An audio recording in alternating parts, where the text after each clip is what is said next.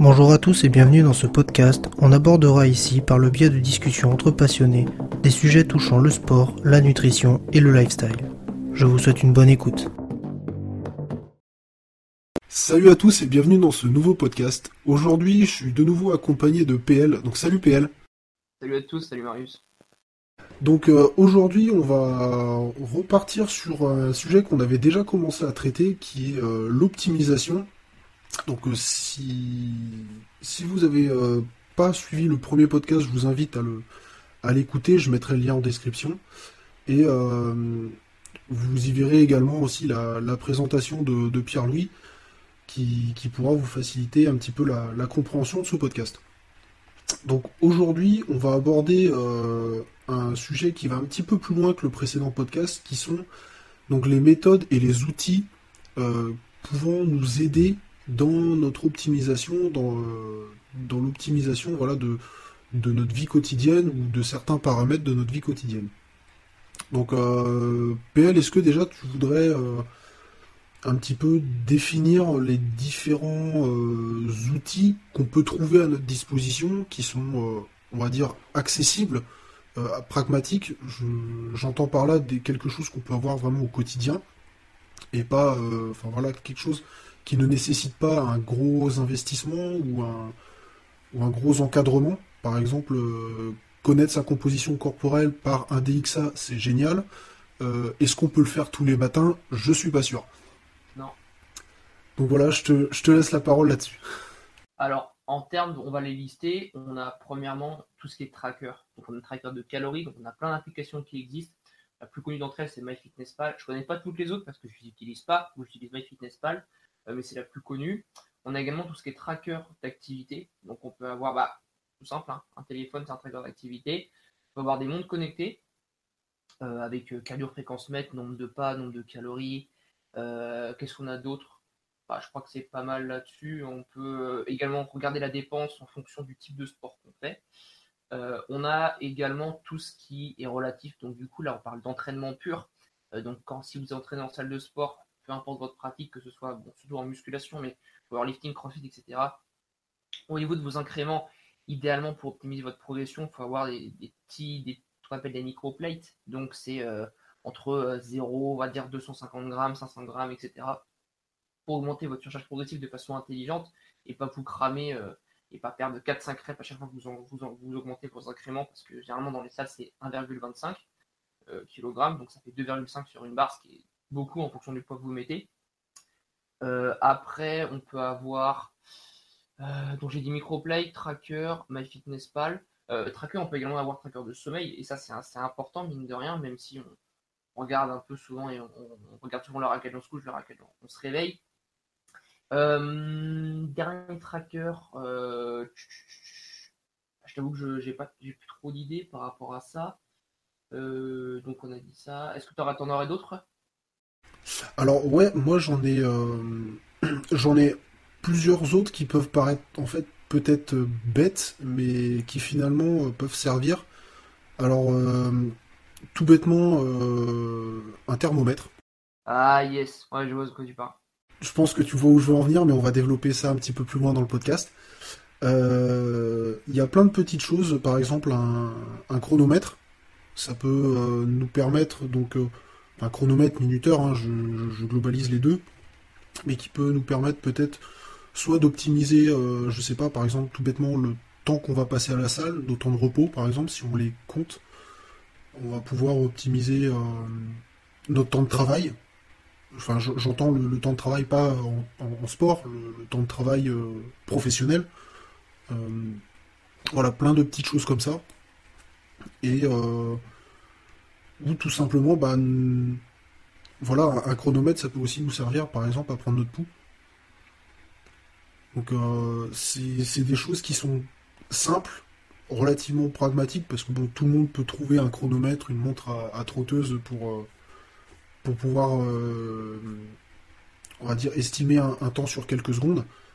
Et, et finalement, ça peut permettre d'avoir certains, certains paramètres, certaines mesures qui peuvent nous intéresser par la suite. Un, un- un autre, je te coupe, un autre qui m'est venu en tête, c'est euh, tout ce qui est euh, euh, un mètre, tout simplement un Ouais, exact. pour prendre les mesures. Parce que de rien, ça, c'est un truc qui est bon. Évidemment, c'est pas. Si tu compares ça à un DexaScan en termes de, de, suivi de, progrès de composition corporelle, c'est pas optimal dans le sens. Enfin, optimal. C'est à, faire un choix, il faudrait prendre le, le, le, Dexa, le DexaScan. C'est pas le même budget. entre 3 euros de ruban et 70 euros de DexaScan, pas la même chose. Euh, mais un mètre ruban.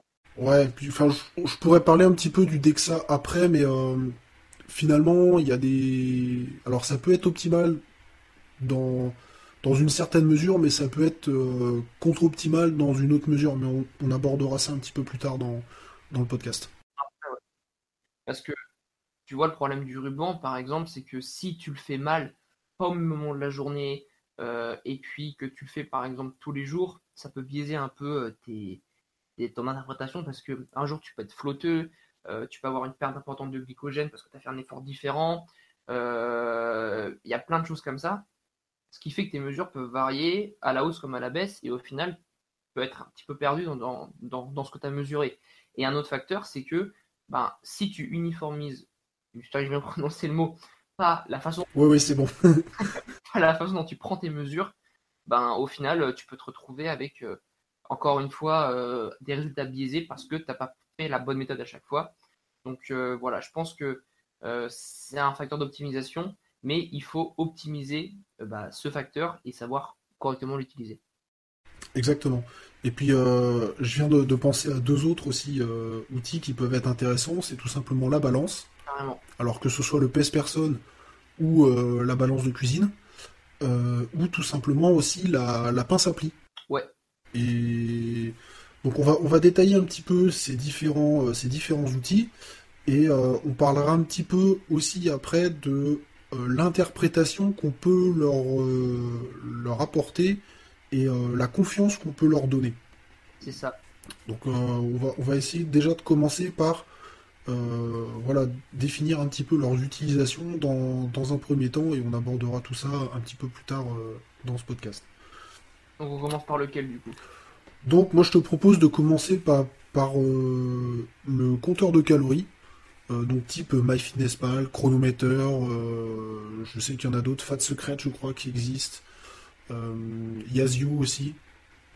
je pense que j'en oublie pas mal, mais voilà, je pense que tout le monde aura compris de, quoi il s'agit. si si tu as quelque chose à, exprimer là-dessus, je te laisse la parole, PL. Alors, euh, quand on dit compter ses calories, c'est estimer son apport calorique journalier en fonction de son objectif du moment. Donc, euh, par exemple, c'est souvent le cas dans, la musculation, dans le bodybuilding, quand on a un objectif de composition corporelle. Euh, c'est surtout le cas dans, ce genre de sport, parce que en fonction de notre objectif, on veut soit être en surplus calorique, parce qu'on veut souvent prendre plus de masse musculaire, par exemple quand, lorsqu'on est dans un déficit, on veut davantage perdre du gras.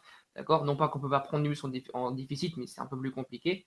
Euh, et du coup, en fonction, grâce au fait de calculer ses calories, on peut justement euh, bah, du coup quantifier, enfin, quantifier un peu toutes ces données-là et, euh, aller et du coup comment expliquer? Justifier le nombre de calories qu'on mange par rapport à son objectif du moment. Donc, par exemple, grâce au comptage de calories, vous pouvez estimer votre maintien calorique en fonction de votre, dépense et des éléments que vous mangez. Ensuite, à partir de ce maintien calorique, vous pouvez être en surplus ou en déficit et ainsi, du coup, aller vers l'objectif que vous vous êtes fixé à l'avance. Alors, par rapport à ces trackers, euh, il y a plusieurs ben, limites, entre guillemets. C'est que, bah, premièrement, ça, ça demande, mine de rien, un petit peu de, temps et de, de compréhension d'utilisation parce que, en fait, en fonction de la manière avec laquelle vous l'utilisez, vous pouvez un peu biaiser vos résultats. Ça veut dire que si vous rentrez les mauvais aliments, euh, si vous, euh, parce que souvent sur MyFitnessPal, c'est des gens qui rentrent les calories. Donc si jamais vous, vous avez vu, tiens, j'ai mangé, je sais pas moi, un œuf, puis en, fait l'œuf c'est pas vous en mangez quatre. En fait, bah, vous rentrez un aliment qu'un mec a rentré, il n'a pas rentré les bonnes calories. Au final, vous avez tout simplement euh, biaisé un peu vos calories. Alors évidemment, les calories c'est un chiffre qui est quand même euh, à prendre avec des pincettes parce que en fonction de, de la manière de chacun de compter ses calories, on est à peut-être 50, 100, 200 calories près à chaque fois. D'accord? Il y a une, une, marge d'erreur, surtout sur les produits industriels, qu'il faut prendre en considération. Mais euh, il, faut, il faut faire attention à ça. Donc par rapport à ça, ce que, ce que vous pouvez faire quand vous comptez vos calories, euh, pour optimiser un peu ce paramètre-là, c'est utiliser un site internet en plus pour vérifier vos sources qui s'appelle la CICAL. Donc C-I-Q-U-A-L. Et en fait, sur ce site-là, vous avez tout simplement tous les éléments qui sont rentrés et qui sont du coup vraiment euh, ultra détaillés et c'est la et qui sont entre guillemets comment comment dire ça euh, qui sont les plus justes en termes de calories au 100 grammes d'accord? Donc du coup en fonction de ce que de de, l'aliment que vous mangez vous regardez sur le site de la CICAL à combien de calories et nutriments il correspond et ensuite vous pouvez trouver l'équivalent sur votre tracker de, calories ce qui peut être efficace après traquer ces calories je pense que c'est nécessaire de le faire sur une période de temps euh, quand vous commencez. Parce que ça permet, de vous rendre compte de ce que vous mangez en fait. Et surtout, euh, ça, donc ça c'est le premier point, parce que si vous, avez l'impression de bien manger, etc., puis qu'au final vous évoluez pas comme vous voulez, bah, il y a peut-être une erreur de, comptage de calories qu'il faut prendre en considération. Euh, et ensuite, ça permet surtout, surtout de pouvoir faire, même si voilà, certains maîtrisent plus ou moins cette manière de faire, pouvoir faire de l'intuitive. Donc ça veut dire estimer le nombre de calories que vous mangez sans les calculer parce qu'au préalable, vous savez ce, enfin, euh, vous, vous, savez estimer chaque aliment en fonction de leur dosage, etc. Donc c'est pour ça, je pense que calculer ces calories en termes d'optimisation, euh, c'est nécessaire durant une certaine période de temps pour vous rendre compte bah, de vos besoins et surtout pouvoir estimer par la suite. Donc je sais pas si y a quelque chose à rajouter par rapport à ça. Alors moi je suis tout à fait d'accord avec ce que tu viens d'expliquer. Euh, il y a une notion que tu as amenée au tout début de ton explication que je trouve très intéressante, c'est la notion d'estimation. Euh, tout simplement, ça veut dire que les chiffres que euh, l'application va donner, ils sont effectivement proches de la réalité, mais pas forcément à 100%. Ça reste une estimation. Et il y a quelque chose que tu as, que mis en évidence aussi, c'est que voilà, ce sont parfois euh, des, simples particuliers qui rentrent les, données euh, dans euh, MyFitnessPal par exemple. Enfin, je, sais que ça marche pour cette appli-là, après pour les autres, je ne connais pas. et du coup, bah, on peut se retrouver avec des, des données sur certains aliments qui ne sont absolument pas fiables. Et si je me trompe pas, sur MyFitnessPal, il y, a, a certains aliments qui ont un petit, logo vert et en fait, il me semble que ces aliments-là sont, entre guillemets, approuvés, euh, voilà, certifiés, euh, on va dire, avec des, données correctes. Et c'est d'ailleurs plus souvent sur ces aliments-là qu'on va retrouver quelques données supplémentaires euh, de type micronutrition. Souvent, les autres, on va souvent retrouver déjà soit que les calories, soit ça se limitera aux, trois macronutriments. Et quelque chose aussi que, j'ai trouvé intéressant dans, ta réflexion, c'est le fait euh, de, compter ses calories sur une période donnée pour euh, apprendre finalement ce que c'est que les calories. Et qu'est-ce que ça représente en fait dans la vie réelle? Parce que finalement, ce ne sont que des chiffres. Alors, on peut très bien, euh, un, coach peut très bien balancer une diète avec, euh, alors je donne des chiffres complètement au hasard, avec 3000 euh, calories, 140 euh, grammes de, protéines, 100 grammes de lipides et 300 en glucides, je sais même pas si ça fait, 3, si ça fait 3000 calories d'ailleurs, mais ce sont que des chiffres abstraits. Et l'idée de compter sur une période donnée permet de se rendre compte, de faire le lien en fait entre l'abstrait et, finalement, la réalité, la réalité, c'est ce qu'on a dans l'assiette. C'est ce qu'on mange tous les jours.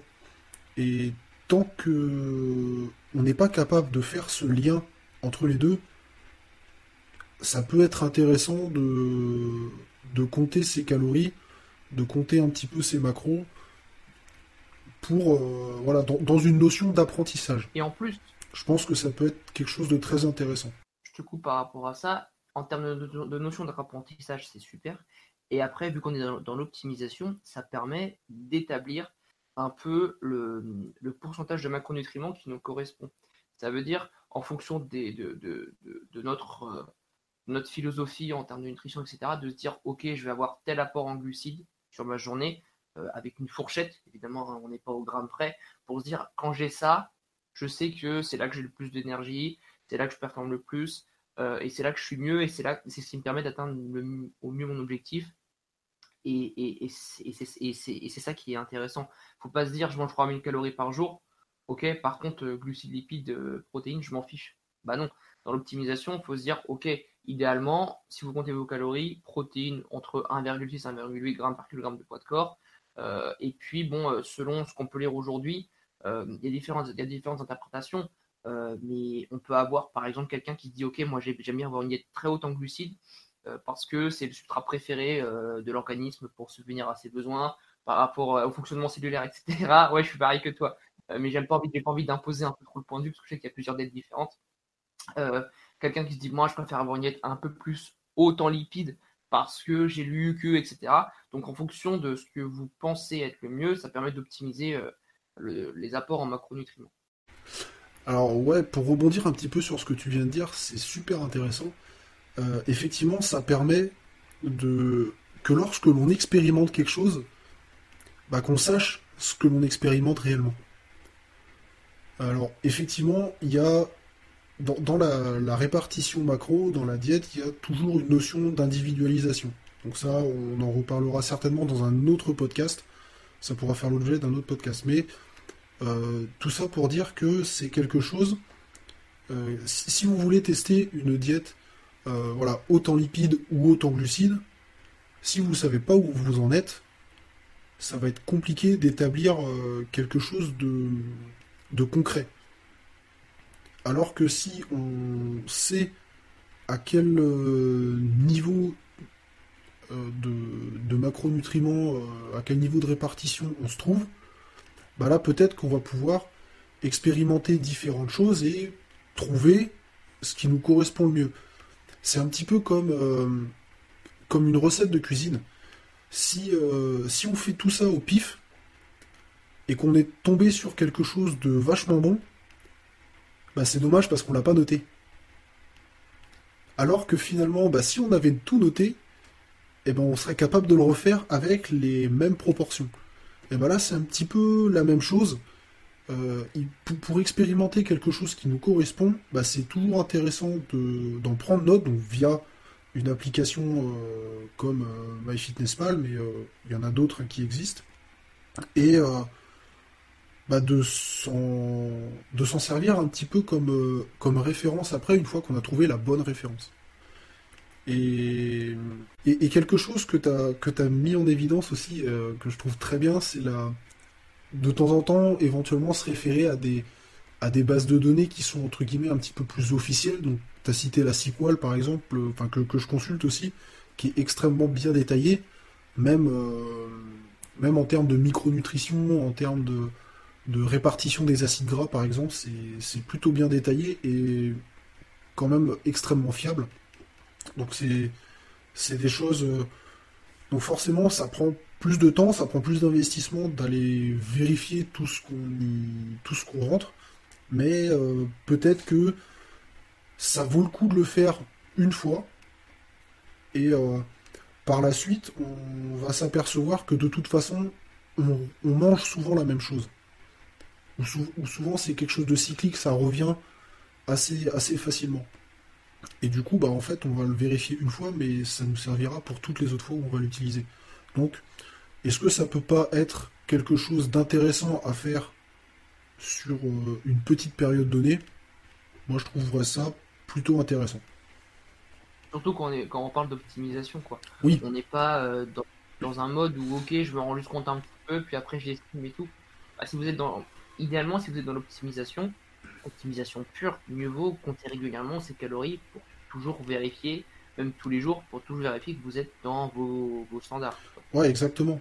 Et un, un, point que tu as, expliqué aussi, que je trouvais pas mal, c'est euh, le fait que après avoir appris à, estimer un petit peu ses apports caloriques, etc., on peut s'orienter vers euh, l'intuitive eating alors moi c'est quelque chose que je fais euh, aujourd'hui, mais sans l'expérience que j'ai eue du comptage avant, je pense pas que je pourrais euh, garder quelque chose qui est toujours relativement optimal euh, sans partir un petit peu dans tous les sens. et puis, de toute façon, je compte de temps en temps sur un ou deux jours, histoire de, on va dire, de recadrer un petit peu les choses, de déjà de voir où j'en suis, parce que peut-être que tout simplement, en général, si on mange à sa faim, si on mange de manière intuitive, on aura toujours tendance à resserrer vers sa maintenance. Ce qui est logique parce que ce sont nos besoins. Et si on a un objectif qui est différent de la maintenance, que ce soit un surplus ou un déficit, eh ben ça peut peut-être être intéressant quand même de recadrer un petit peu les choses, de voir où on en est, et puis de, bah, de faire les ajustements si nécessaire. Ouais, carrément.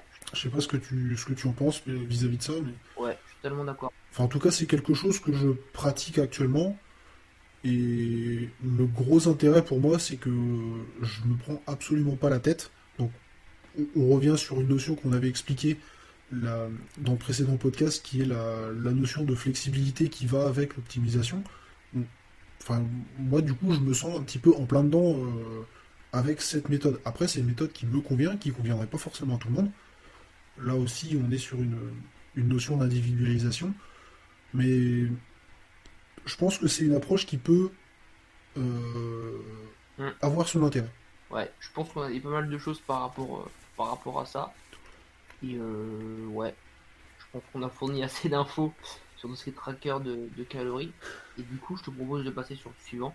Que mine de rien, on avance. Ouais, je vais juste rajouter une petite chose et une notion que tu as amenée c'est que c'est pas des données en fait qui vont être exactes non. Dans, un tracker. Donc il peut y avoir une marge. Si le tracker nous dit qu'on est à 3000 euh, calories, je reprends le même exemple, et eh ben peut-être qu'on va être à 3100, peut-être qu'on va être à 2900, mais c'est pas une c'est pas une valeur exacte. C'est pas une il n'y a pas une fiabilité absolue en fait dans ces trackers là. Donc c'est pas la peine de, de se casser la tête à essayer d'ajuster à la calorie près, sachant que de toute façon, il y aura une marge beaucoup plus importante. Carrément. Comme tu l'as spécifié, le terme que, que tu as donné est extrêmement intéressant, ça reste des estimations.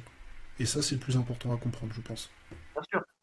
Après, euh, voilà, faut pas non plus euh, et être un petit peu dans, ce que j'aime bien appeler le, le balécoudisme un peu trop prononcé et se dire euh, ouais, je dois être à 3000 et je suis à 2008 aujourd'hui, ah, c'est bon, puis le lendemain à 3200. Non, si vous pouvez rester autour de 3000 au mieux, c'est toujours bien parce que vous restez dans vos valeurs. Même si ça reste des estimations, peut-être qu'en étant à 2800, vous êtes plutôt à 2006. Ça fait quand même 400 calories de différence avec votre besoin de base.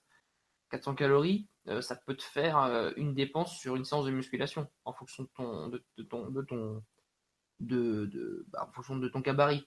Euh, donc voilà, il faut quand même rester au mieux autour de ces valeurs s'il faut compter optimiser le truc. Oui, oui, clairement, mais ce que je veux dire par là, c'est que on n'est pas obligé en fait de se de se focaliser sur un chiffre, voilà, à la calorie près. C'est exactement ça. On, peut et même sur le comptage des macros d'ailleurs. Si, euh, si on doit avoir, alors je donne un exemple bête, mais 135 grammes de protéines, si, euh, si un jour on est à 134 et que le lendemain on est à 138, c'est très, c'est ah très bien. C'est très bien. Par contre, mm. voilà, là où il faut pas tomber, c'est dans se dire, bah, de toute façon, c'est pas fiable. Que j'en mange 150 ou 120, euh, c'est pareil. Non, là, ça aura quand même petite incidence, même si je reste un petit peu sceptique sur beaucoup de choses là-dessus, mais on va rester sur la marge par rapport aux chiffres. Euh, on n'est pas à 2-3 grammes près. Par contre, faut pas se dire qu'on s'en fout et d'être à 15-20 grammes. Sinon, là, il n'y a plus d'intérêt de compter finalement. Donc, on va, on va basculer sur euh, donc, un autre type de tracker qui sont les, trackers type montre ou euh, téléphone qui, permettent aussi, eux, de, fournir un certain nombre de, données qui peuvent être euh, bah, relativement intéressantes. Après, c'est pareil, c'est selon les cas. Il faut, toujours contextualiser un petit peu la chose. Mais euh, voilà, il y a énormément de, systèmes qui existent, de modèles qui existent. Après, ils sont tous plus ou moins fiables. Ils donnent pas tous les mêmes types de données d'ailleurs. Et euh, bah, du coup, toi, est-ce que tu en as un petit peu une, certaine expérience de ce genre de d'outils?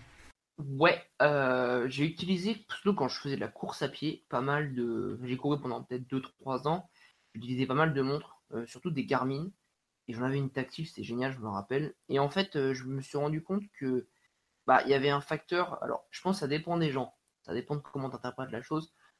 mais moi, j'ai trouvé que ça tournait un peu à l'obsessionnel dans le sens où si j'avais pas mes 8 à 10 000 pas par jour, j'étais pas bien, etc. Même si j'étais à 7500, c'était pas top, etc.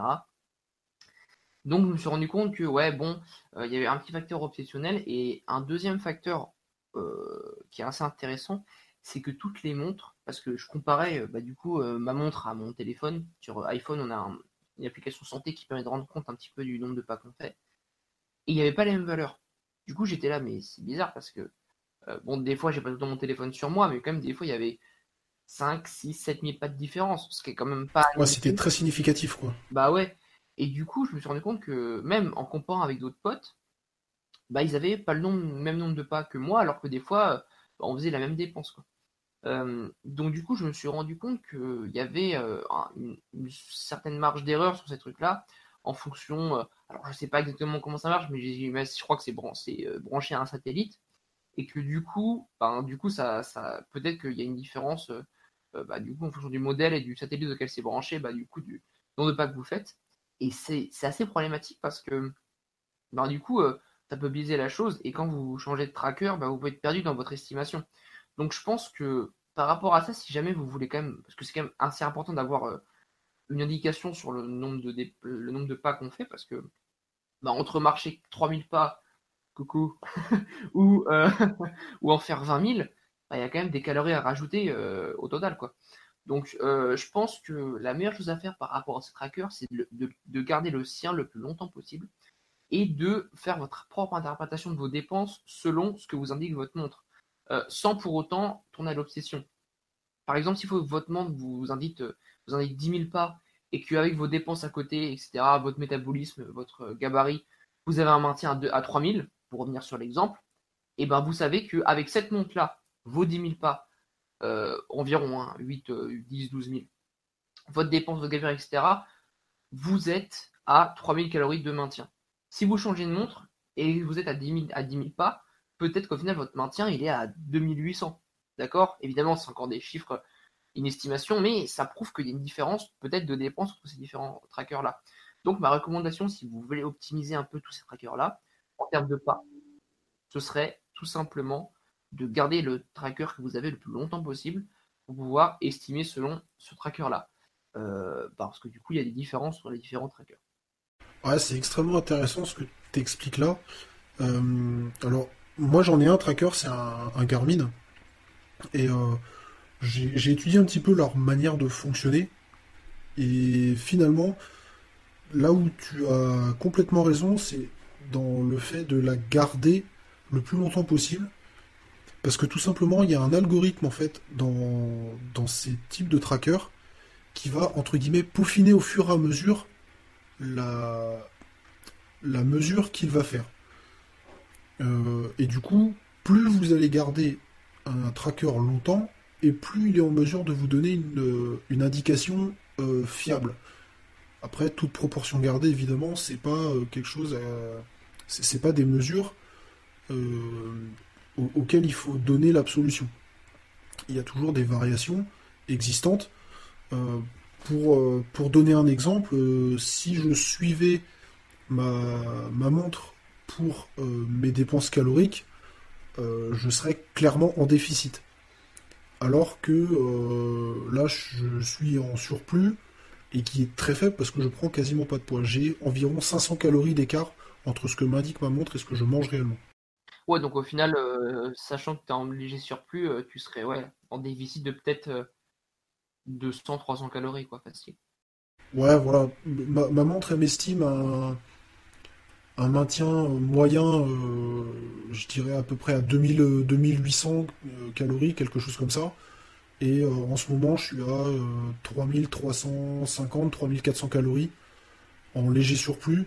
Donc si, on part du principe que je suis en, maintien par exemple à 3250, ce qui doit pas être trop loin de la vérité, euh, ouais, je mets entre 400 et 450 calories d'écart euh, entre le maintien que m'indique la montre et le maintien réel que, que j'aurai en, l'appliquant tous les jours.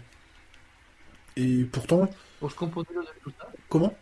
Ce qu'on peut dire de tout ça, c'est que votre, pour optimiser votre rapport calorique et euh, du coup, en fonction de votre dépense et de votre tracker, il faut du coup se fier à votre propre expérience des calories plus la dépense que qu'indique votre tracker selon euh, bah, du coup votre rapport calorique. Ça veut dire que, comme je l'ai dit tout à l'heure, si vous avez un maintien en fonction de. un maintien à 3000 calories avec telle dépense euh, indiquée par votre tracker et que ça marche sur vous et que vous êtes bien un maintien, gardez-le. Si vous changez de tracker, il faut, refaire tout le processus pour vous rendre compte de quel est votre maintien avec telle dépense, etc. Donc, euh, encore une fois, optimisation de votre, de votre tracker, c'est estimer vos nombres de calories, etc. et bah, votre rapport optimal selon du coup les dépenses que ça vous indique et l'expérimentation que ça a sur vous. Je pense que c'est ce qu'on peut, la meilleure chose qu'on peut se dire sur l'optimisation par rapport à ça. Ouais, exactement. Et, et, tout ça, voilà, pour, pour expliquer que les, données qui vous sont fournies par ce genre d'outils, alors ça peut être de bons indicateurs, euh, mais voilà, il faut, faut jamais prendre les données comme argent comptant. Et il y a deux choses à voir aussi dans ce, dans ce genre d'outil. Il y a la valeur qu'il va vous donner et il y a la variation de cette valeur. Et ça, c'est deux données complètement différentes. Autant la valeur, elle est souvent très imprécise, autant la variation de cette valeur peut, elle, avoir beaucoup d'intérêt. Euh, je vais vous prendre un exemple très simple. Sur un pèse-personne, euh, vous avez un biais de 2 kg. Donc vous vous pesez, la première pesée indique 75 euh, kg, et une semaine plus tard, la deuxième pesée, elle indique 77 euh, kg. Alors, en réel, sur la première pesée, vu qu'il y avait un biais de 2 kg, en réel, on n'aurait pas été à 75, mais à 73. Et sur la deuxième, on n'aurait pas été à 77, mais à 75. Par contre, les 2 kg de différence, eux, ils existent réellement, puisque le biais, on a moins 2 kg d'un bout, moins 2 kg de l'autre bout, et en fait, ils s'annulent. Finalement, la variation a limite beaucoup plus d'intérêt que la donnée elle-même. Et ça, il faut le, garder en tête. Euh, je, sais que le tracker que, j'ai, c'est euh, certainement un des meilleurs du marché, heureusement vu le prix d'ailleurs. Et euh, c'est pas pour autant que je lui donne l'absolution sur toutes les données qu'il me fournit. Donc il y en a des très bonnes, il y en a qui sont fiables, d'autres moins, mais c'est surtout euh, l'intérêt, c'est surtout la, visualisation de, de, la variation de ces valeurs, de savoir vers quelle tendance on va. Est-ce qu'on va vers euh, des calories par exemple, des besoins journaliers qui augmentent, est-ce qu'on va vers des besoins journaliers qui diminuent? Ça, c'est une donnée qui est intéressante. Ou, euh, comme votre balance, si on voit que la, le poids, il augmente sur la balance ou s'il diminue sur la balance, ça peut avoir son intérêt. Pas toujours, mais ça peut l'avoir. Et euh, c'est comme voilà pour les pinces à plis. Euh, si la taille du pli diminue ou augmente, ça peut avoir tout son intérêt. Par contre, de connaître son taux de masse grasse en fonction du, millimétrage euh, de la pince à pli, est-ce que c'est important en soi? Je pense pas. Par contre, la variation de, ce total de millimétré, lui, il peut avoir un, excellent intérêt. C'est ça, totalement. Totalement, je suis totalement avec toi sur, la partie variation. Et du coup, euh, euh, pour toi, sur un tracker, quelles sont les données vraiment à prendre en, considération et quelles sont justement au contraire celles qu'il ne faut pas vraiment prendre et qui peuvent euh, amener euh, bah, des erreurs de calcul tout simplement? Alors, pour moi, alors je, je, voilà. Alors je vais peut-être être un petit peu biaisé parce que euh, le tracker que j'ai est, on va dire, quand même de très haut de gamme et du coup, tout le monde ne peut pas forcément mettre le prix dans quelque chose comme ça, ce que je comprends totalement. Et peut-être que certaines données de celui-ci vont être très fiables, et peut-être que les données d'un autre tracker ne vont pas l'être. Et pour moi, les données qui sont intéressantes dans celui-là, et c'est une règle générale, c'est par exemple le nombre de pas. pour avoir regardé un petit peu, essayer de, compter par exemple sur une centaine de pas, je dois avoir peut-être voilà, moins de 1% de marge d'erreur. Donc, ce qui est quand même plutôt intéressant. Bah, on a parlé des calories tout à l'heure, c'est quelque chose qui est moins intéressant du coup, parce que ça prend euh, moins de choses en considération. Euh, je pense par exemple à la l'activité thyroïdienne qui a une, influence quand même notable sur le métabolisme, euh, elle, elle peut pas le deviner. Donc avec ça, bah, ça nous créera un petit biais de, mesure. Par contre, c'est une montre qui est suffisamment, on va dire, perfectionnée pour réaliser une estimation de, de l'afterburn de l'époque. Mais pareil, ça reste des estimations. Est-ce qu'elles sont fiables? Je sais pas, j'ai pas fait de test en, en, en commandant dans une chambre à échange gazeux, donc euh, je peux pas le savoir. Mais ça reste une estimation qui me semble plutôt correcte. Au vu de. Voilà, voilà. le nombre de pas pour moi c'est quelque chose de très intéressant. Euh, alors moi, je, fais donc euh, pas mal de musculation, mais je fais aussi beaucoup d'autres disciplines, donc euh, course à pied, natation, etc. Et euh, pour tout ce qui est données GPS, par exemple, c'est intéressant. Donc c'est-à-dire la distance parcourue, bah, du coup ça nous définit l'allure au kilomètre, etc. Enfin, je vais pas rentrer dans les, dans les détails de course à pied, mais ce genre de choses reste très intéressant selon les types de, trackers qu'on a, on peut tomber sur des. On peut trouver par exemple des baromètres, qui peuvent aussi euh, définir euh, bah, notamment l'altitude, mais pas que, parce que ça peut euh, définir aussi certaines variations sur notre dépense calorique, sur notre rapport en oxygène, sur plein de choses. quand on arrive sur des, montres qui sont beaucoup plus perfectionnées, donc celle que j'ai en, fait partie, on va avoir un oxymètre de pouls, donc qui va définir la. Je vais essayer d'expliquer ça simplement. Euh, la, quantité d'oxygène euh, présente dans le sang. C'est exprimé sous forme de pourcentage, donc on, part du principe que le 100%, c'est euh, quand on a un apport en oxygène dans le sang qui est optimal. Reste à définir ce qu'est l'optimal et le pourcentage va définir en fait la, part d'oxygène qu'on a dans le sang par rapport à, ce, à cet optimal. Donc souvent, quand on monte en altitude, eh ben, on va avoir un, un, taux d'oxygène qui va être beaucoup plus faible. Il sert d'ailleurs l'oxymètre sert beaucoup à ça, ou éventuellement pour la partie plongée, euh, parce que ben, on, est sous oxygène pur dans certains cas, etc., ou sous d'autres euh, d'autres mélanges gazeux. Mais euh, là, ça peut avoir son sens. Après, dans la vie de tous les jours, est-ce que ça a du sens? Je suis pas sûr. Voilà, pour moi, c'est. Hmm. En, résumé, le nombre de pas peut être intéressant. Donc. Euh, la fréquence cardiaque. La fréquence cardiaque, je pense sincèrement qu'elle est plutôt fiable. Euh, j'ai pu essayer sur d'autres méthodes.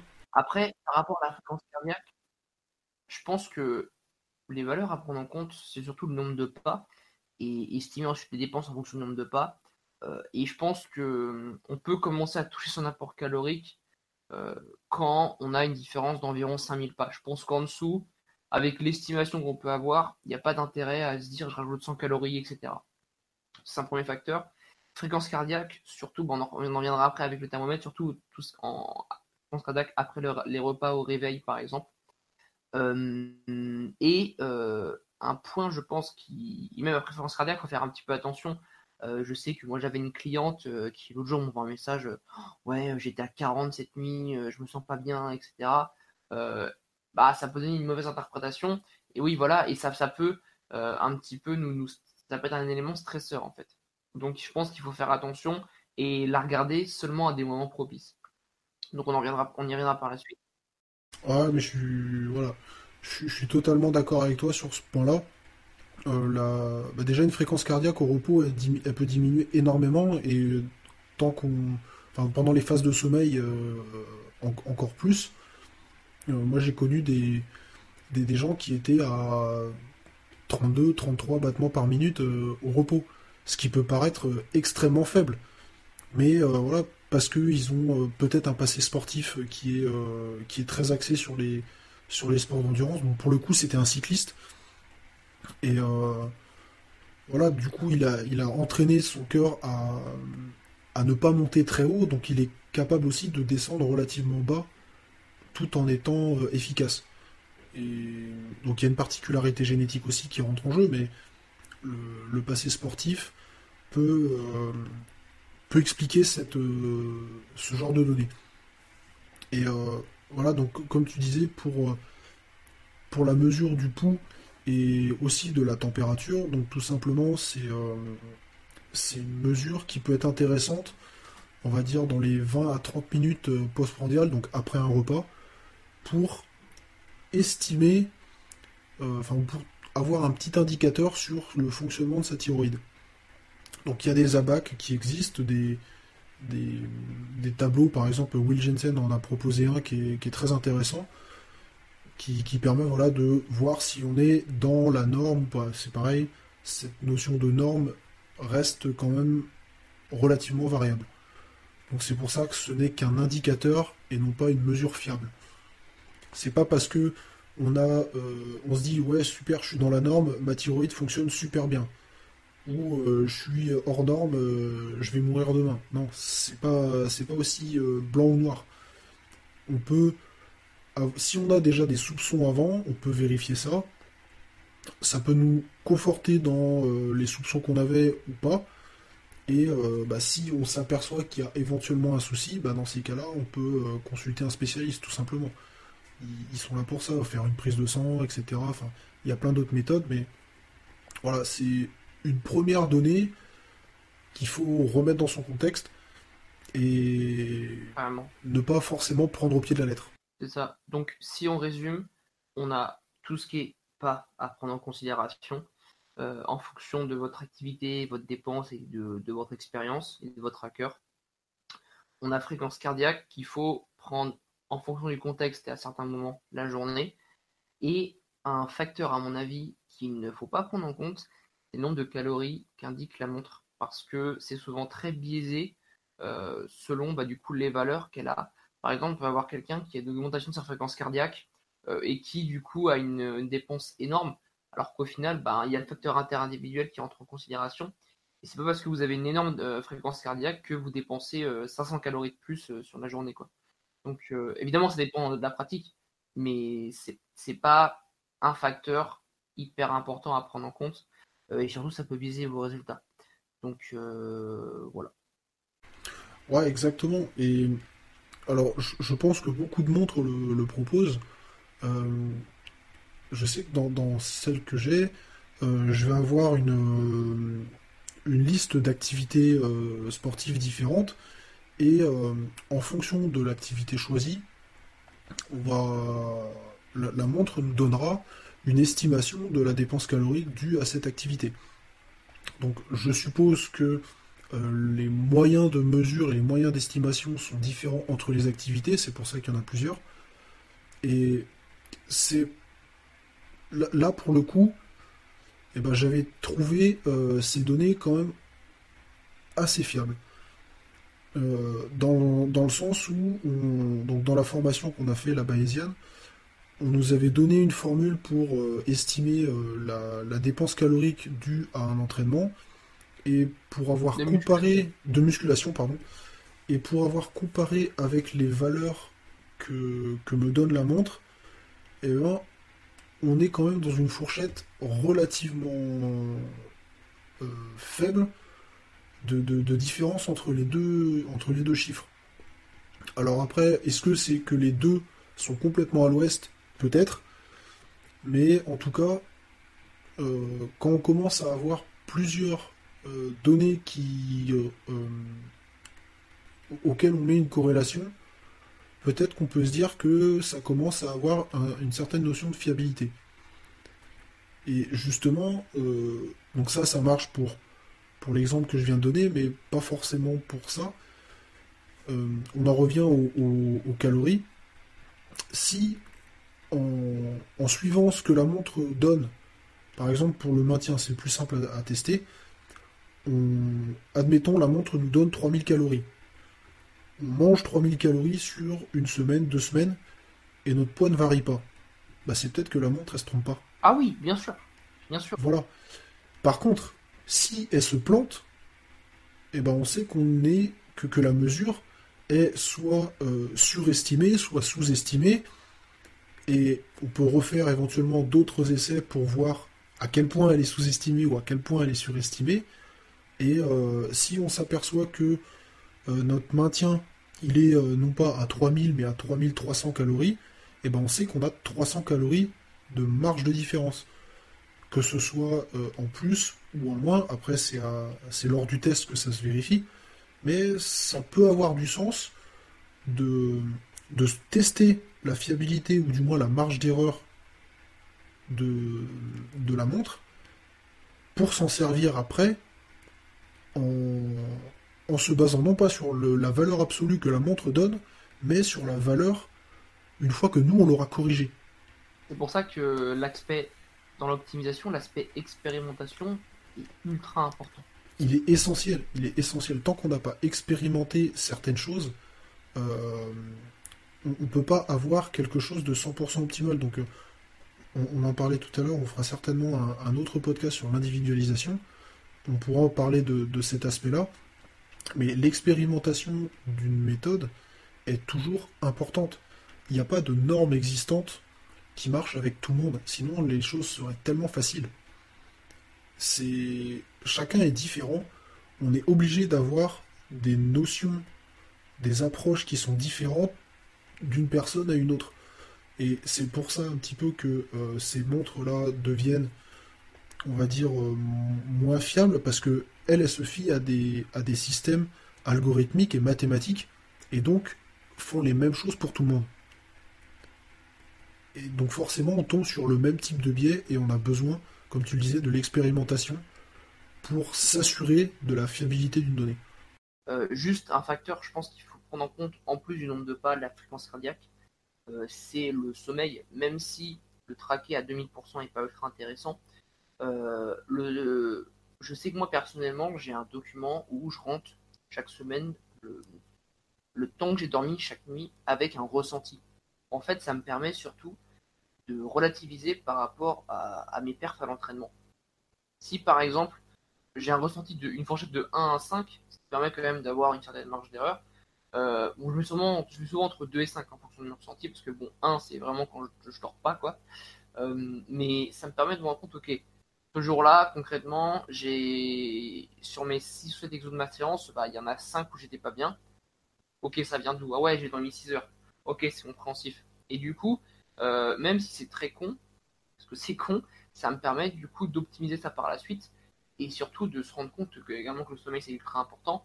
Mais ça permet aussi de, cycler un peu mon sommeil et de me dire ok j'ai dormi 6 heures, même si c'est pas optimal, je vais essayer de rattraper 2 ou 3 heures sur, euh, bah, sur une sieste ou sur, euh, sur euh, la nuit d'après ou les autres nuits, etc.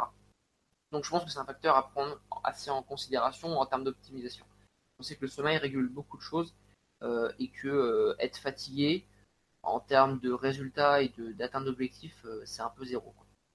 Ah mais c'est complètement impactant. Et c'est bien que tu parles du, sommeil parce que finalement, euh, il y a plusieurs manières de traquer son sommeil. Euh, alors je sais qu'il existe certaines applications, euh, je crois que Sleeping par exemple, ou ce genre de choses sont, pas mal.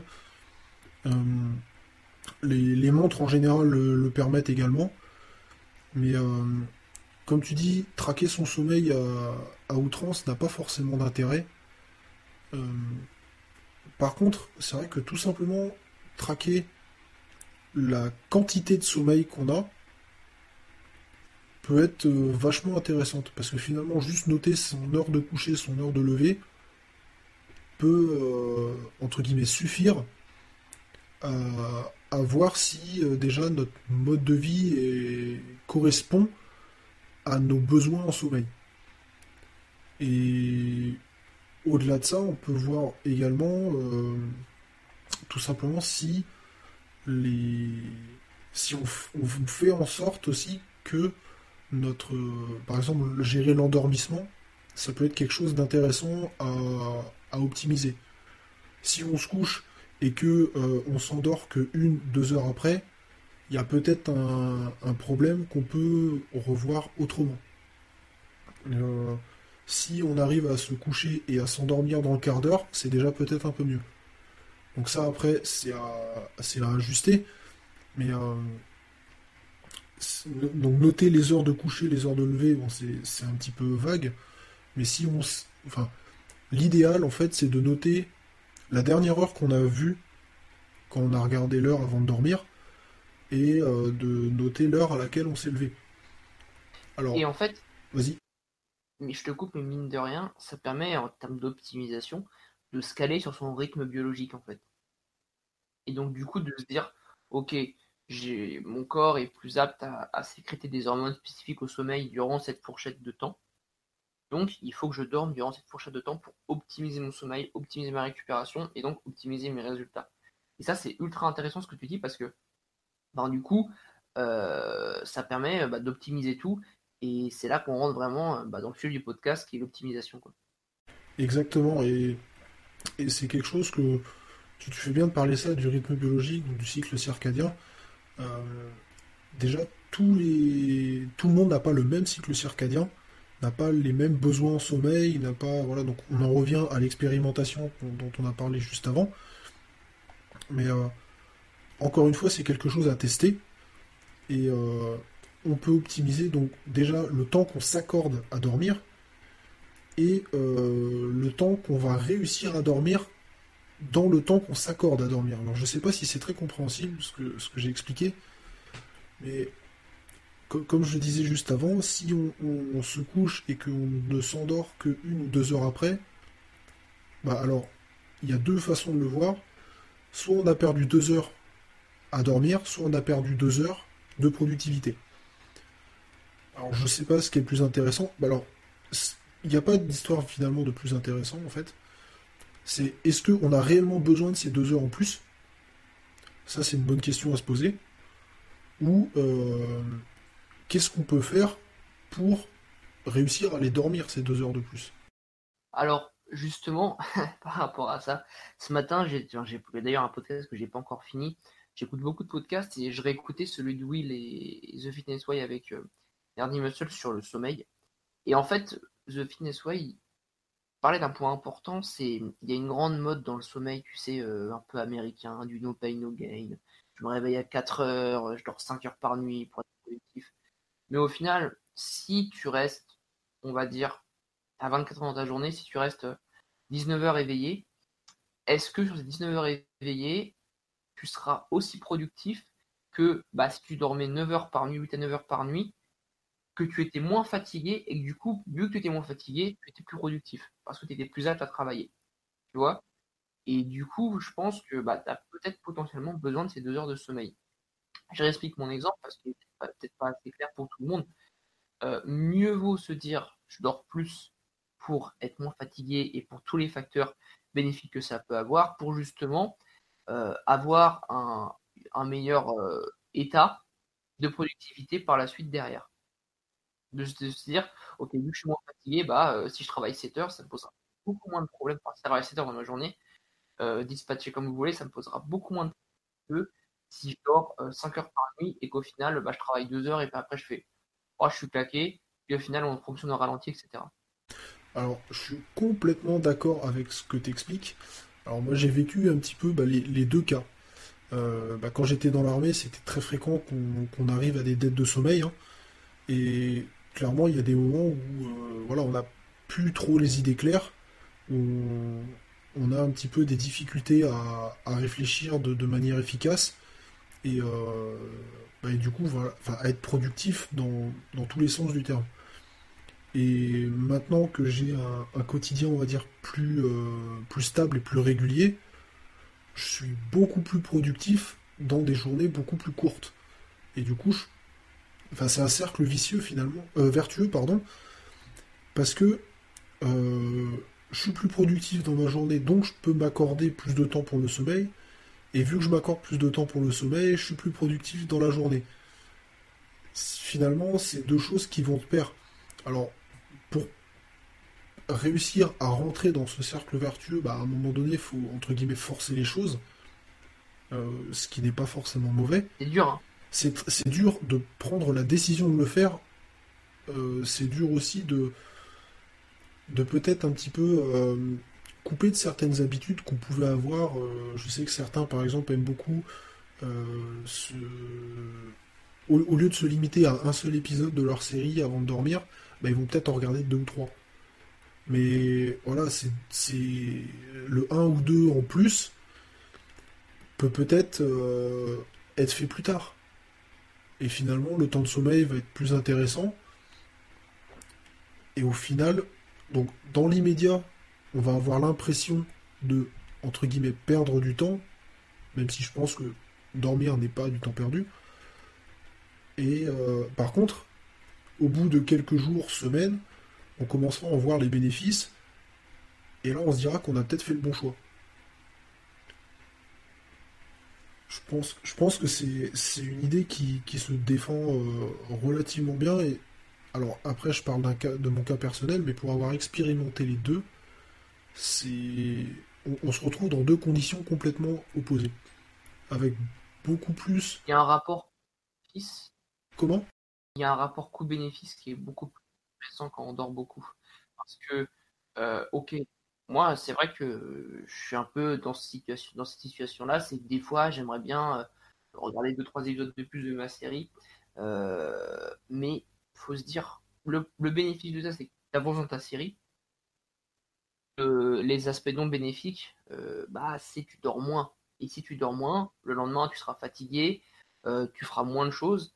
Donc, au final, le fait de se limiter un peu sur certaines activités euh, qui te bouffent du sommeil permettent par la suite d'être plus productif sur d'autres. Et potentiellement, si tu es plus productif dans ta journée, parce que tu as mieux dormi, tu pourras regarder plus d'épisodes le soir parce que tu auras avancé beaucoup plus rapidement que si tu étais fatigué. Donc. Euh, Exactement. C'est voilà, on en revient au cercle vertueux euh, qui, permet voilà, d'associer temps de sommeil et euh, productivité finalement au, sein de la journée qui va, qui va suivre.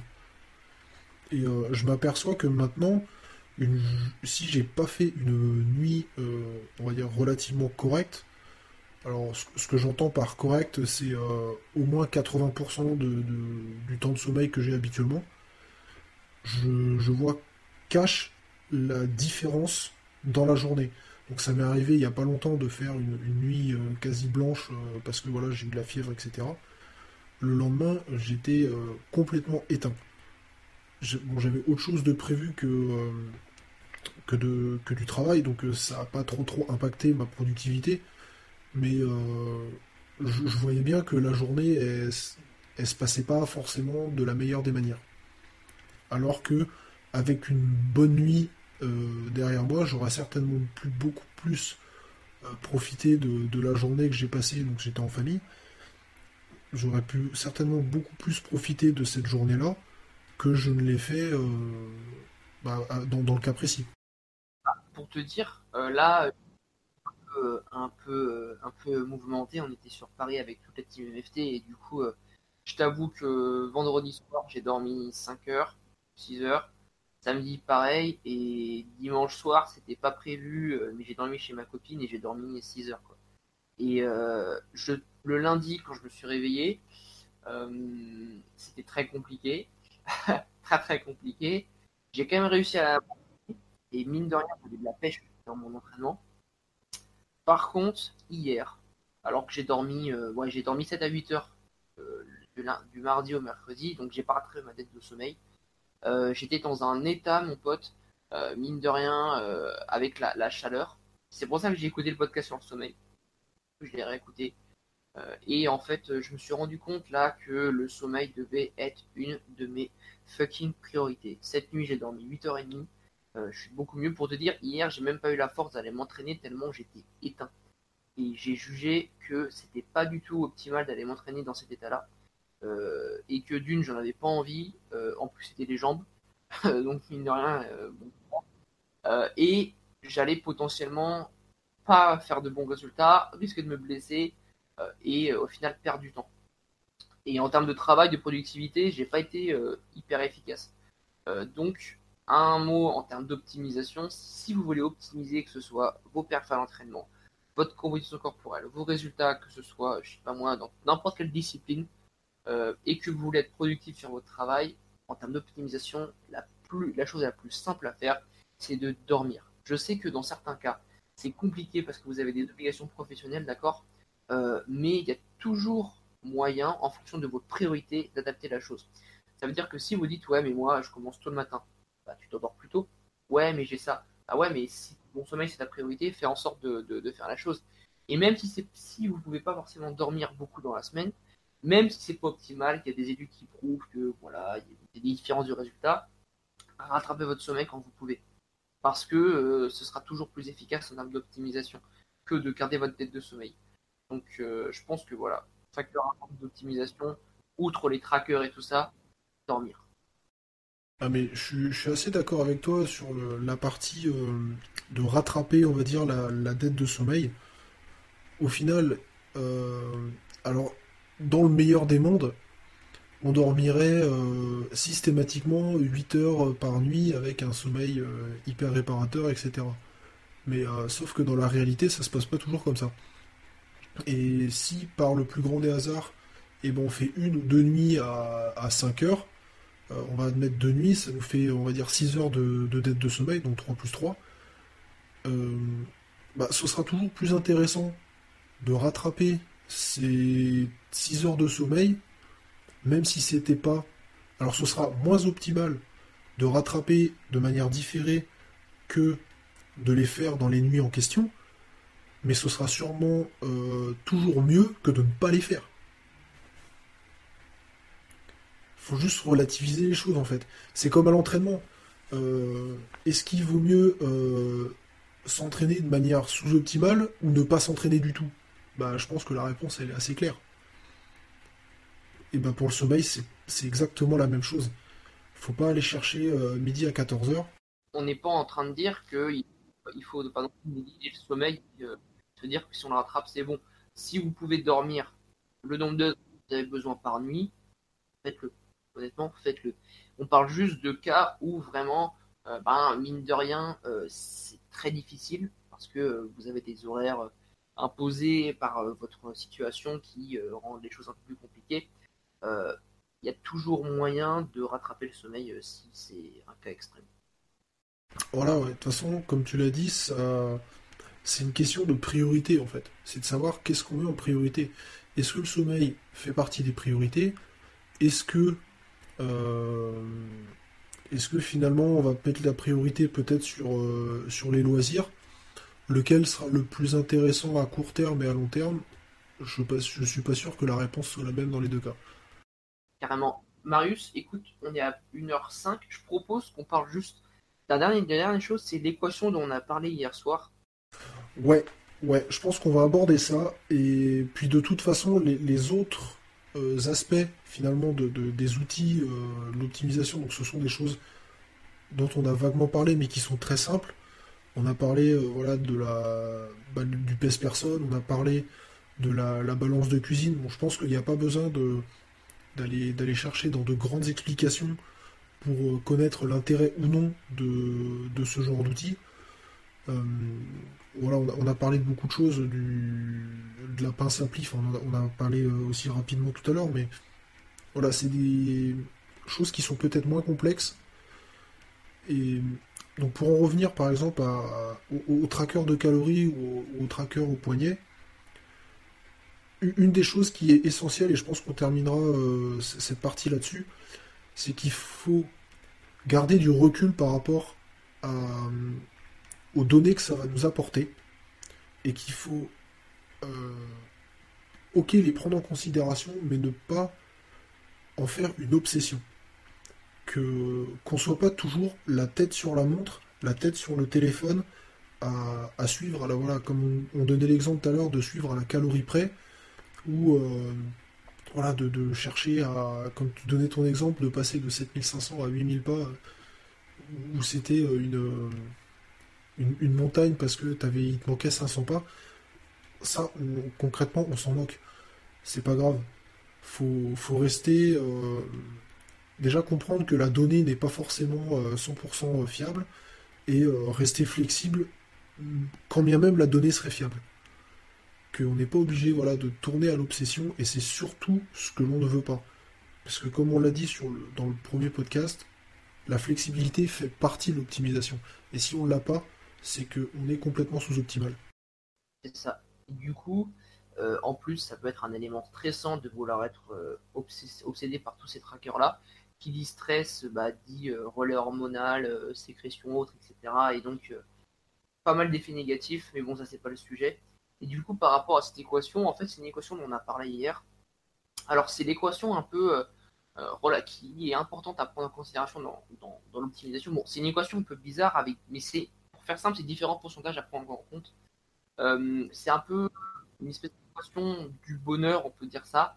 Euh, alors, dans cette équation, on a un facteur d'adhérence, on a un facteur de flexibilité et on a un facteur d'optimisation.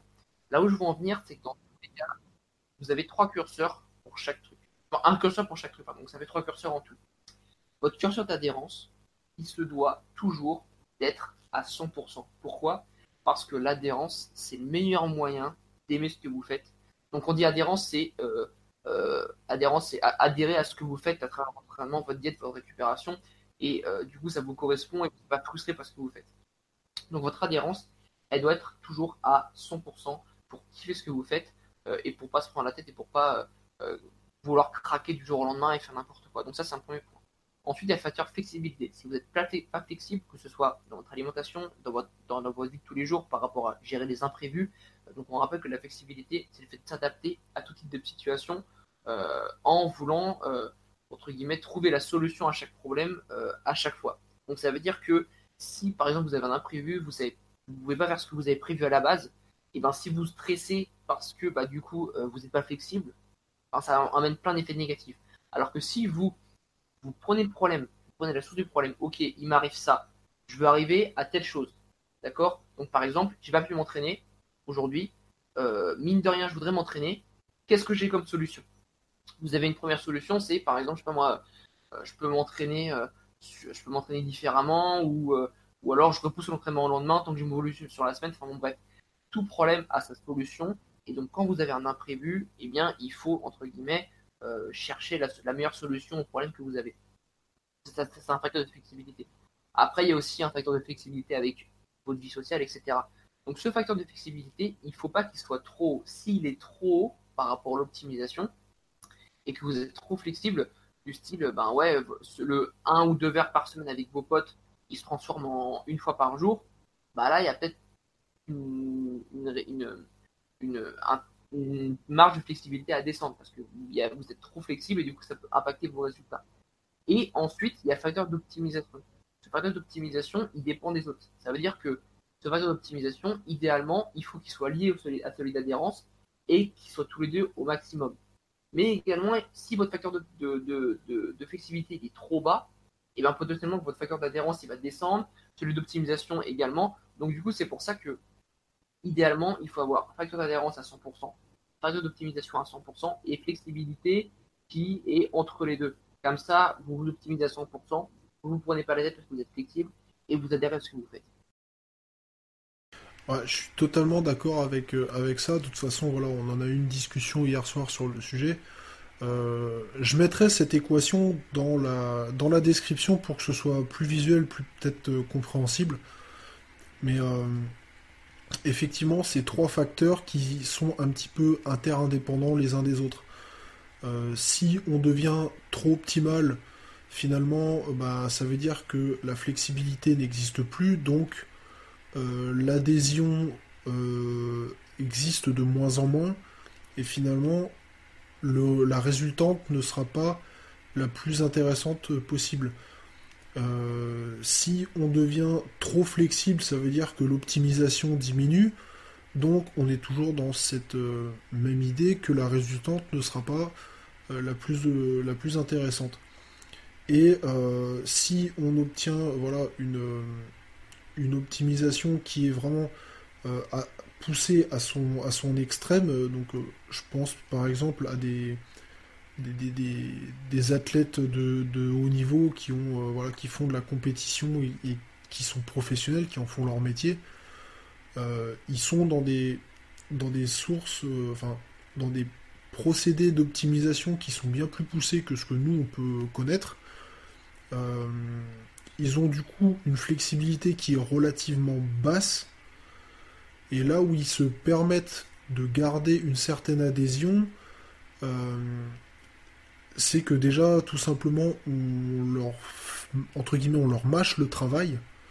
C'est-à-dire que c'est pas eux qui vont réfléchir à leur optimisation, etc. On va leur expliquer comment faire et euh, ça leur limite un petit peu la prise de tête et malgré tout, dans cette optimisation, on amènera toujours euh, la gestion par exemple du stress, euh, la, gestion, bah, comme on l'a parlé juste avant, du sommeil, etc. Donc, si on veut réellement être optimal, il faut trouver une certaine adhésion. Si on veut être réellement optimal, il faut trouver une certaine flexibilité. Et si on veut euh, voilà, une certaine adhésion, bah finalement il va falloir quand même une certaine optimisation pour que nos, nos résultats, notre, notre bien-être quotidien bah, nous fasse kiffer tout simplement. Si on, a, si on est, comme tu l'as dit, trop flexible et que le, petit verre euh, du, samedi soir, il se transforme en une grosse cuite, et eh ben peut-être que le... Oui, cuite quotidienne, pardon, encore pire. Et peut-être voilà que bah, les résultats le dimanche matin seront pas forcément hyper intéressants. On va avoir l'impression de perdre sa journée, etc. Et euh, l'adhésion et la, voilà la, résultante qui serait donc dans, cette équation le bonheur ne serait certainement pas euh, la plus élevée possible. Donc voilà, il faut bien comprendre que ces, ces trois facteurs sont complémentaires, mais ils sont interindépendants les uns des autres. Et que l'idéal, c'est vraiment de chercher à les augmenter tous en même temps, mais que bah, il faut pas forcément chercher à mettre l'un à, 100% parce que il peut, ça peut être au détriment des deux autres. C'est ça. Et du coup. Et voilà, faut trouver un juste équilibre. C'est ça. Et du coup, on, peut justement interpréter en fonction de nos résultats ces différents paramètres. Par exemple, pour marquer, putain, ça fait deux semaines, j'ai envie de craquer euh, sur, euh, je sais pas moi, sur la bouffe ou j'ai plus envie de m'entraîner puis vous regardez le facteur adhérence. Ah ouais, mais en fait, euh, cet exercice, euh, je le déteste. Euh, et par exemple, bah, c'est pas ma diète, elle me correspond de moins en moins. Ok, puis vous comparez d'autres. Ah ouais, bah là, je suis beaucoup moins flexible. Ah ouais, je suis trop optimal. Ok, bah je vais jouer sur ces deux facteurs, ces deux curseurs-là pour adhérer un peu plus. Ok? Et donc, du coup, ça permet de, de remettre les choses et des pendules à l'heure. J'ai un petit exemple, tout bête sur euh, le. Je pense que tu, l'as vu euh, comme moi, l'intégration de certains cheat meals dans les diètes.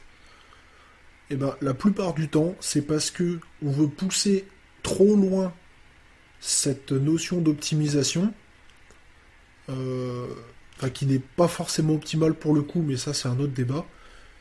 Et c'est quelque chose qui va provoquer une telle frustration qu'on va avoir besoin de d'avoir un moment euh, encadré, on va dire, pour craquer.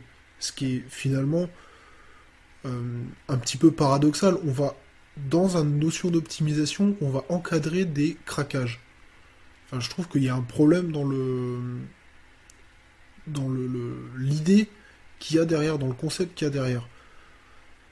Et Là, on en revient un petit peu à ça. Ça veut dire que l'optimisation sera poussée très haut, la flexibilité très bas, et bah, finalement, ça amène à de la frustration et à, euh, à un craquage. Et si on en arrive là, ça veut dire que déjà l'adhésion n'y est certainement pas.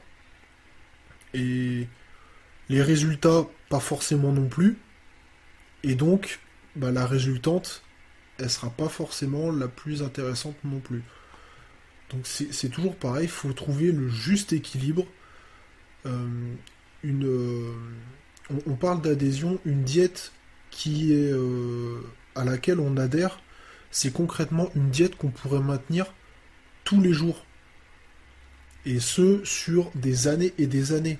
Si on arrive à trouver ça, il n'y a pas de problème. Là, on a quelque chose avec une adhésion à 100%.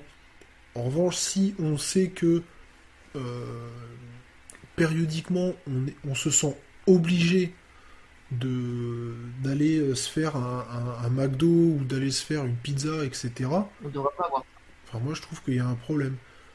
Après, ça veut pas dire qu'on a. Voilà. Après, ça veut pas dire que les McDo ou les pizzas sont interdits. Ça veut juste dire que il faut, voilà, se donner cette notion de flexibilité que bah, si on a un repas en société, bah, pourquoi ne pas en profiter? Il n'y a pas de raison de refuser un, repas. Enfin, j'avais fait un autre podcast sur le sujet de la flexibilité complète avec Gaëtan. Je vous invite vraiment à l'écouter parce que son avis est extrêmement intéressant sur le sujet d'ailleurs. Et, finalement, on en revient un petit peu aux, petites choses qu'on vient d'expliquer là. Les, points de vue finalement se, concordent. Où euh, ben, il, il faut pas chercher un extrême faut pas chercher à pousser un des paramètres à l'extrême en négligeant les autres. Et le jour où on a compris ça, je pense qu'on a compris finalement la majorité des, des, processus de, de développement. Que ce soit pour, pour euh, du développement personnel, que ce soit dans un développement physique, que ce soit dans un développement, euh, enfin un apprentissage intellectuel, etc. Et je. Alors, c'est un avis très personnel, mais je pense qu'une fois qu'on a compris une équation aussi simple que ça, et ben on peut arriver à des résultats extrêmement intéressants. Je sais pas si tu as un avis euh, sur la question, euh, PL, mais enfin, moi, ce serait le mien sur ce genre de choses. Ouais, non, franchement, j'ai pas grand chose à rajouter. Je pense qu'on a, on a tout dit et tu as, complètement bien, bien le sujet. Euh, peut-être que que, pour finir, on peut dire que hum, si vous réussissez à, parce qu'on reste dans l'optimisation, si vous réussissez à optimiser tout ce que vous faites pour atteindre vos résultats euh, et que vous optimisez de la meilleure manière bah, qu'il soit, c'est que vous adhérez au mieux au processus euh, de transformation, ce que vous voulez, du, processus dans lequel vous vous êtes mis en place. Si, oui, en fonction de l'objectif qu'on s'est fixé. Voilà. voilà. donc ne pas penser au résultat, parce que le résultat, de toute façon, vous l'atteindrez jamais parce que vous, le repousserez toujours. C'est juste euh, adhérer au processus, euh, progresser de la meilleure manière que vous pouvez. Euh, ben, c'est un signe d'optimisation. Ouais, moi je suis complètement d'accord avec le résumé finalement que tu viens de faire et je pense qu'on clora ce podcast qui est plutôt long d'ailleurs euh, avec, avec ça. Que... vous êtes toujours là, mettez dans les notes du podcast un, un, petit mot comme la dernière fois, on va dire euh, on va dire claquette. Mettez claquette. Allez, vendu, vendu pour claquette. Vendu pour claquette.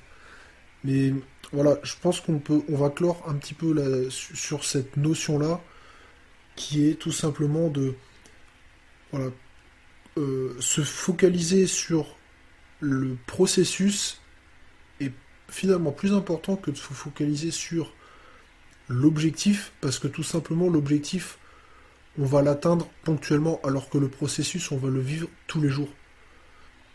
Et là, il y a une grande différence. Parce que finalement, se mettre un objectif qui est extrêmement... Euh, euh, pas forcément élevé, mais euh, pertinent, peut être bien comme pas bien. Par contre, le processus qu'on va utiliser pour l'atteindre, celui-là, il aura une importance bien plus grande que l'objectif en lui-même. Carrément. Carrément. Voilà, donc on va s'arrêter par là parce que je pense que sinon on va perdre du monde. Et et ce sera, ce sera mieux comme, comme ça. Bah écoute, je te remercie PL pour avoir bah, répondu présent pour, pour ce podcast. Et, et je pense qu'il y en aura, il y en aura d'autres parce qu'on partage des avis intéressants sur, sur beaucoup de sujets. Donc je pense qu'il y en aura, il y en aura quelques autres. Donc voilà, PL, je te souhaite une bonne journée et à vous aussi. Salut. Salut